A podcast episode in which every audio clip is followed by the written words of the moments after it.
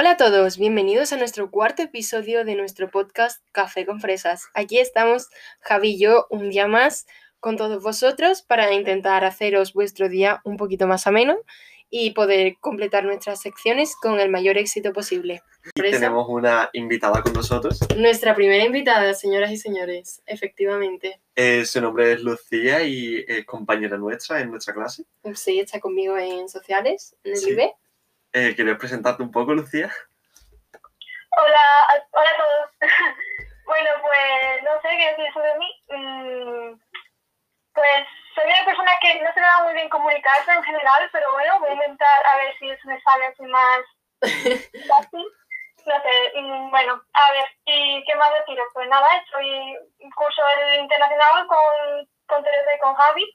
Sí, Y pues bueno, me gustan mucho los debates, entonces pues a ver. Aquí estamos. ¿Cómo? Aquí estamos. Aquí estamos, ¿no? bueno, le hemos propuesto un tema a Lucía y pues eh, eso, vamos a hacer más o menos una especie de debate barra crítica y Bueno, Vamos pues vamos a dar paso al tema. En este caso, hemos escogido la influencia de la industria cinematográfica con respecto a las expectativas que tienen los adolescentes. Eh, porque, bueno, básicamente diría, bueno, últimamente se puede ver mucho en series de Netflix o de otras plataformas que, cuyos protagonistas son adolescentes, en el que, claro, evidentemente, tú luego, siendo adolesc- adolescente, tú piensas, qué guay la vida de, de esas personas, ¿no? En, la- Sí. en las series, claro. pero luego quizás te decepcionas un poco, ¿no? Por, porque esos son simplemente expectativas que tú tienes y te decepcionas un poco por lo que es la, la realidad. ¿Qué piensas de esto, Lucía? Sí, yo creo que es verdad. O sea, la vida real es totalmente diferente a lo que nos muestran en, en el cine o en, la- en las series. Yo de pequeña, cuando lo típico de que te hacer de esas de típica de instituto, high school musical o qué cosa, Sí, te ponen en el instituto como una experiencia genial, así, sí, eh, sí, sí. que si yo que sé, pasé todo el día bailando, cantando, eh, con amigos y tal, y no sale ni un puto libro en toda la serie. Entonces, pues, mm, tú entras al instituto, encima aquí, que, que son países diferentes, y es totalmente al revés, o sea, mm, es como que romantizan todo de una forma que te, hace, que, cree, que te hacen creer que la vida real va a ser, mm, yo qué sé, súper guay, al final pues una mierda, bueno, a ver, bueno, sí. en Que- comparación. En com- bueno, la verdad es que sí, en comparación sí. Pero la verdad es que yo creo que un tema bastante serio es que nosotros al final, con, como ha dicho Lucía, no sé, con 7, 8, 9, 10, 11 años, nos vamos creando unas expectativas en nuestra cabeza y al final eso genera en nosotros eh, un sentimiento de fracaso o un sentimiento de frustración cuando no podemos llegar a estas expectativas. Y no solo eso, sino que también en la, en la zona física buscamos llegar a unos estándares imposibles, porque eh, en las series eh, los actores pueden tener 25 años. ¿Qué opináis de esto?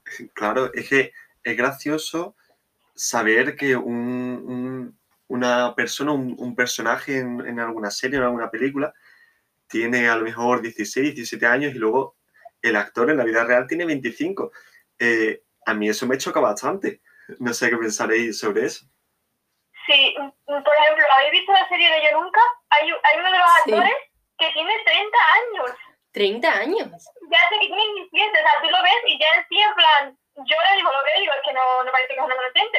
Pues la gente, los niños que están viendo esa peli, esa peli o esa serie, es una serie, mm, se quedan en plan, ¿vale? Dios mío. Es que, Esto es muy fuerte. O sea, el hecho de que, en realidad, en el cine siempre cogen a un actor que es un poco más mayor de, del personaje, en plan, tiene, tiene más años el personaje, sí. pero en cuan- cuando ocurre eso con series adolescentes, pues se nota mucho la diferencia, porque no es lo mismo una persona ¿vale? de 17 que de 25, que a lo mejor se coge un actor que tiene 40 para que tenga 35, pues vale. Pero con, cuando lo hacen con adolescentes, pues se nota mucho más y es mucho más impactante y como que, ¿sabes? Impacta más a la gente que ve la peli. Claro. Es que el cambio es mucho, se nota mucho más el cambio entre una persona de 17 y 25 que, por ejemplo, el ejemplo que has puesto de 35 y 40. Se nota mucho más el cambio. Pero la verdad es que sí. Y no solo eso, sino que eh, hoy en día no solamente la diferencia de edad pero también se están empezando a hacer algunas cosas buenas que nos afectan, como por ejemplo, eh, bueno, nosotros hablamos del caso de Netflix, pero también puede ser otras plataformas como Amazon Prime o HBO o simplemente la televisión, la serie de la televisión de toda la vida, eh, que hay una cosa muy seria, se está empezando a hablar, eh, se está dando mayor visibilidad a distintos colectivos, se está dando mayor visibilidad a problemas mentales, se está, todo se está normalizando muchísimo más y eso está llegando a todas las casas. ¿Qué pensáis de esto? Yo creo que eso la verdad está muy bien, porque en nuestras casas, alguna, en nuestros padres y tal, hay gente que no, que no suele hablar con sus padres y no suelen contarle nada de eso. Entonces, que puedan ver eso al menos reflejado en la serie y en la serie, yo creo que está muy bien. Porque hay gente que no conoce a nadie, que haya tenido, yo qué sé, cualquier problema de salud mental y no sabe que eso existe y que eso lo puede tener esa persona, ¿sabes? Claro.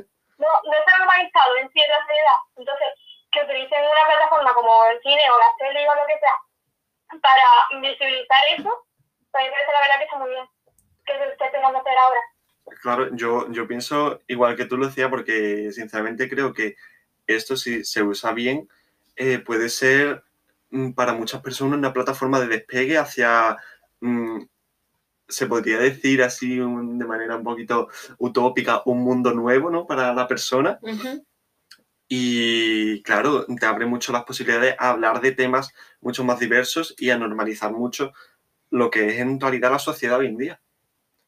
Sí, claro, porque al fin y al cabo, luego nosotros, eh, vamos, igual que está pasando con las redes sociales, pero eh, a través del mundo del cine se está normalizando de forma internacional.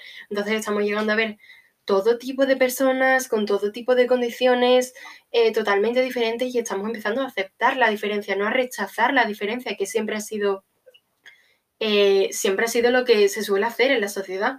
Y bueno, eso se puede considerar un gran avance. Bueno, pues muchísimas gracias, Lucía, por venir a nuestro podcast. De nada. Eh, esperamos que te la hayas pasado también como nosotros y poder y que nos puedas acompañar en otro episodio. Yo encantada. Muchas gracias. Adiós. Bueno, adiós.